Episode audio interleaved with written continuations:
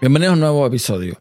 La decadencia en Twitter sigue en aumento. Y no sé si a Elon Musk le estará yendo bien en cuanto a la finanza, porque evidentemente esto no lo ha publicado, pero la sensación, la experiencia de los usuarios se está viendo bastante afectada. He visto varios usuarios protestando o quejándose de que sus tweets no están llegando. Así de simple. Y no hablo de usuarios como yo, que no están verificados. Hablo de usuarios que han estado verificados no con esto de pagar 8 dólares, sino por ser periodistas, por ser gente eh, reconocida, influyente, qué sé yo, como es por ejemplo el caso de Ángel Jiménez de Luis, que el otro día comentaba que un tweet que puso acerca de la, bueno, del retorno del señor Donald J. Trump a Facebook, pues no había tenido casi mm, vistas. Y esa es la sensación que yo en lo personal estoy teniendo. Me da la sensación de que lo que uno escribe ahora en Twitter básicamente no se ve. Hay muchas cosas que gente que yo sigo están poniendo de las que yo no me entero. Quitando, por supuesto, el hecho de que esté más o menos visitando Twitter. Eh, la realidad es esa. La realidad es que está pasando algo muy raro. O mejor dicho, no es tan raro nada. Simplemente le están dando prioridad a la gente que está pagando por Twitter tenemos esa pestaña en las notificaciones que dice las notificaciones de los verificados. O sea, ¿por qué me tienes que poner a mí las notificaciones de los verificados? Yo solamente quiero notificaciones de la gente que me responde o que interactúa con mis tweets. Me da lo mismo si es verificado o no verificado. Yo en lo personal no le voy a dar más importancia a eso.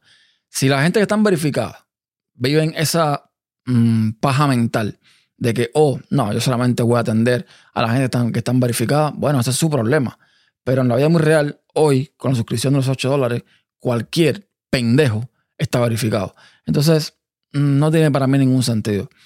Y esto es lo que está pasando. Y mucha gente se están quejando y poco a poco lo que está haciendo este señor, que a veces lo digo y lo seguiré diciendo, dudo de su inteligencia o de esa famada inteligencia que tiene, lo que está haciendo es que la gente se está yendo cada vez más y más de esta red social. Y por supuesto están abrazando Mastodon. Que también digo que mm, poco a poco yo creo que esto va a ser malo. Va a ser muy malo porque mm, se está adoptando a Mastodon como la solución, como la alternativa, cuando no es ni siquiera la única que hay. Yo, por ejemplo, no uso Mastodon, yo uso Play Roma, lo, lo he dicho un montón de veces, que para una instancia personal o una instancia de pocos recursos es espectacular. Yo, por ejemplo, no veo para nada eh, tuts o tots de gente a las que no sigo. O sea, eso de que en Mastodon tú puedes ver los tots de gente de no sé cuántas instancias en cualquier idioma. No, no, no. Yo no veo nada de eso. Yo lo que veo, aparte de lo mío, es de la gente que yo sigo.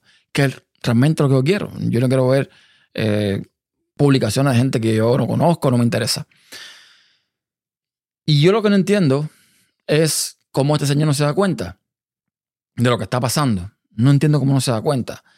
Como tampoco entiendo cómo hay gente que tiene cierto peso mm, de opinión y no se han montado su propia instancia, ya sea de Mastodon, de Roma o de lo que sea. Porque montarte una instancia esta va realmente de que el contenido que pongas ahí es tuyo.